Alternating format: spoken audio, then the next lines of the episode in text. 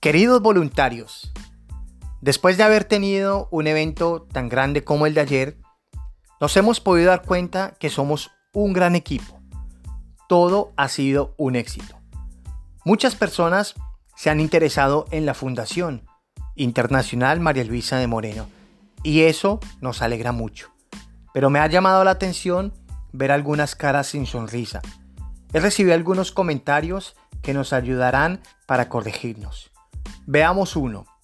Una persona joven pidió sentarse cerca de la salida. Le hemos informado que no era posible sentarse cerca de la salida y esto molestó al joven. Me pregunto, ¿cómo se le informó? ¿De forma agresiva? ¿Sin empatía? Porque recordemos que tenemos que tener habilidades para comunicarnos. Nuestra forma de indicar debe ser asertiva, que no genere molestia. No es lo mismo decir, joven, yo le prohíbo, usted ahí no se puede sentar. ¿Qué decirle, joven? ¿Tiene usted un motivo para querer sentarse junto a la salida? Recuerden que eso lo hemos aprendido. Comunicarnos de forma efectiva, asertiva, escuchar y dar una solución. Porque finalmente el joven quería conocer la fundación, pero por causa de su trabajo no tenía el tiempo suficiente para esperar hasta el final del evento. Si el joven se hubiese sentado lejos de la salida, seguramente hubiese retrasado su salida y por lo tanto hubiese llegado tarde a su trabajo.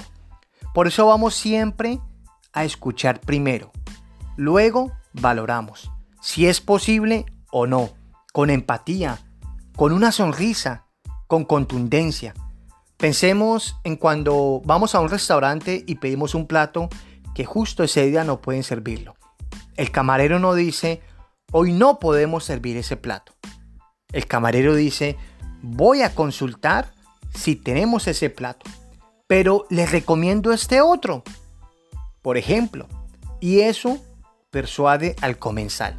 Y finalmente el comensal elegirá el plato que el camarero le recomendó. Así podemos nosotros hacerlo.